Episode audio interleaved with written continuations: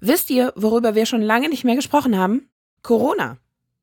Das ist natürlich einerseits gut, aber noch besser ist jetzt, dass wir wieder einen Anlass haben, das zu thematisieren. Und zwar einen guten Anlass. Denn ganz neu ist, die STIKO hat ihre Empfehlung zur Impfung gegen Covid-19 in die allgemeinen Empfehlungen aufgenommen. Wie sehen die aus? Ist das soweit alles in Ordnung? Das schauen wir uns heute mal genauer an. Ne Dosis Wissen, der Podcast für Health Professionals.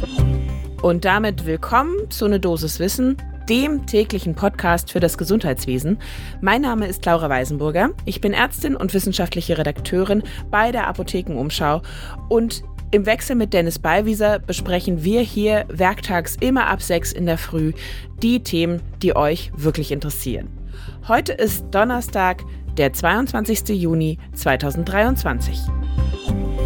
Ein Podcast von gesundheithören.de und Apothekenumschau Pro. Ja, und jetzt jüngst erst im Mai hat eben die STIKO ihre allgemeinen Empfehlungen zur Impfung in die dauerhaft gültigen aufgenommen. Das geschah mit dem Bulletin, mit dem epidemiologischen Bulletin, habt ihr vielleicht in den letzten paar Jahren auch immer mal wieder reingeschaut. Nummer 21 2023, da steht das drin. Das haben wir natürlich auch wie immer in den Show Notes natürlich für euch verlinkt zum Nachlesen. Und wir haben auch wie immer, mit einem Experten gesprochen. Diesmal ist das Carsten Watzel. Er ist Generalsekretär der Deutschen Gesellschaft für Immunologie und er sagt dazu, die Aufnahme in den allgemeinen Impfempfehlungen ist ein Zeichen dafür, dass die Zeit der wöchentlichen oder eben monatlich bearbeiteten Impfempfehlung der STIKO vorbei ist. Dass man nicht mehr in kurzen Abfolgen die Impfempfehlung ändern muss.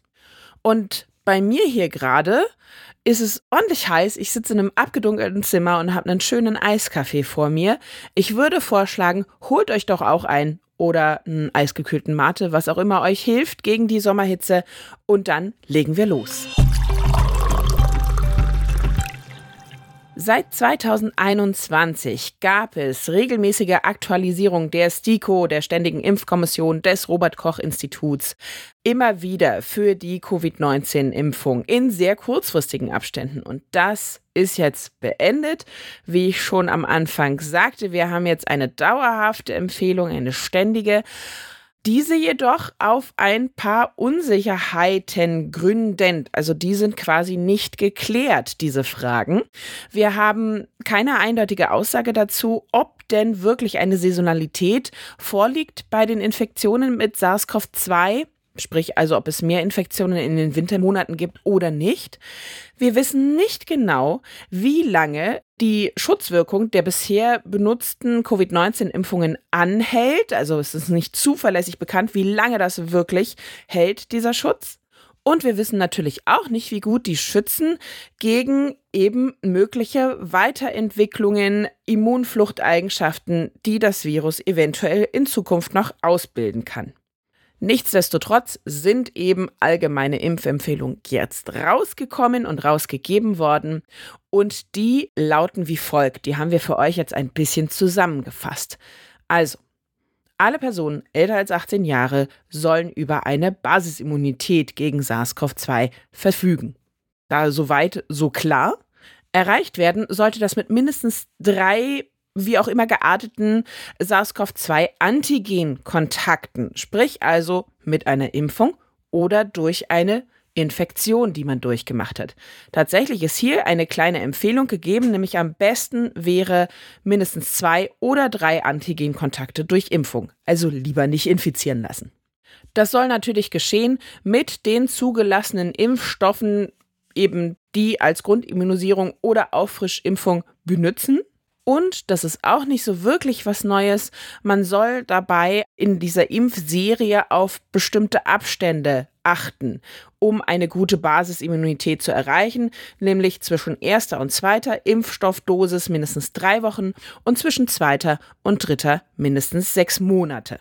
Und darauf sollte man auch so ein bisschen achten, wenn Infektionen festgestellt wurden, denn wenn die in einem Abstand zu einer vorangegangenen Impfung stattfinden und das liegt weniger als drei Monate zurück, dann sollte da wiederum nochmal nachgebessert werden. Das gilt also sozusagen nicht so ganz. Und im Umkehrschluss bedeutet das natürlich auch, nach Infektionen kann dann die Grundimmunisierung vervollständigt werden mit einer Impfung, aber erst frühestens drei Monate später.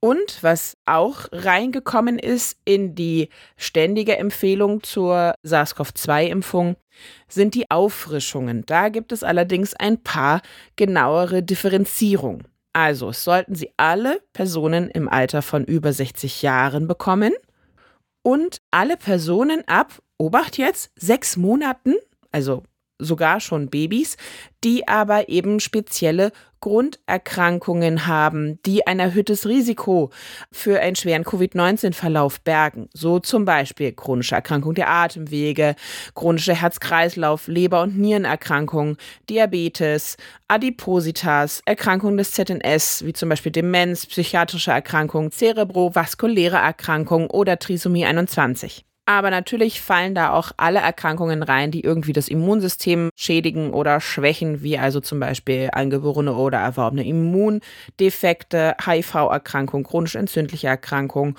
oder natürlich aktive neoplastische Erkrankung, sprich also Krebserkrankungen.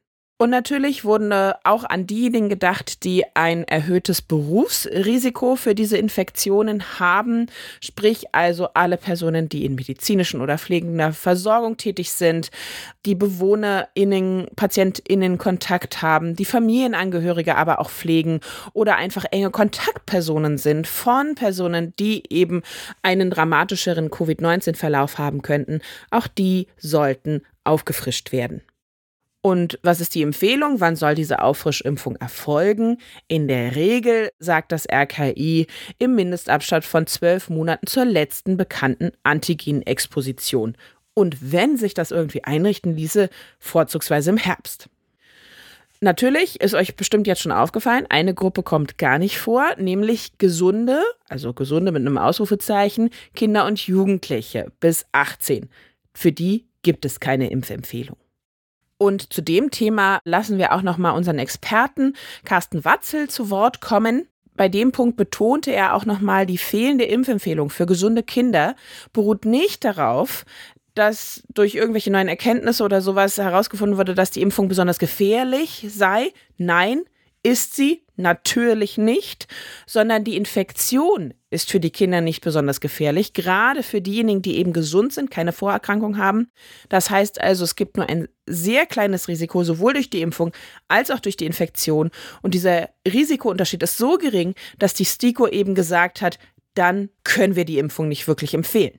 Aber ganz wichtig an der Stelle, das betont er nochmal, könnte natürlich sein, dass manche Kinderärztinnen, Ärzte dann sagen, Moh, dann darf ich das ja gar nicht machen, dann darf ich das gar nicht impfen. Nein, das stimmt nicht. Natürlich darf man Kinder impfen. Und in dem Zusammenhang betonte er auch nochmal, da ist es natürlich besonders wichtig, dann als eben Kinder respektive Hausarztpraxis darauf zu achten, haha, wenn die 18 Jahre alt werden, dann sollte man das im Auge behalten. Also auch als Elternteil oder als Jugendliche selber kann man sich so ein bisschen hinter die Ohren schreiben, aber eben auch wir in der Versorgung der Patientinnen und Patienten müssen so ein bisschen mit drauf gucken. Werden die jetzt 18, diese Kinder, dann ist es angezeigt, dass die ihre Grundimmunisierung erhalten. Soweit sie nicht sowieso schon Antigenkontakte hatten, muss das eben auch dementsprechend ergänzt werden. Und Carsten Watzel ergänzt auch, wichtig ist es genauso daran zu denken, wenn jemand 60 Jahre alt wird, denn da greift dann plötzlich die Auffrischungsempfehlung, beziehungsweise wenn ich Menschen habe, die ich behandle und die plötzlich eine Krebserkrankung diagnostiziert bekommen und so weiter und so fort. Da nochmal ein Auge drauf haben, gucken, stimmt das mit der Grundimmunisierung alles? Brauchen die einen Booster, Auffrischung, irgendetwas in der Art? Allerdings, das betont Watzel auch, müssen wir da mal gucken, ob das in den nächsten Jahren dann noch so fürchterlich sinnvoll ist oder ob da nicht die grundsätzliche Empfehlung nochmal angepasst werden muss. Denn aktuell wird ja empfohlen, mit den vorhandenen Impfstoffen zu impfen, mit den zugelassenen.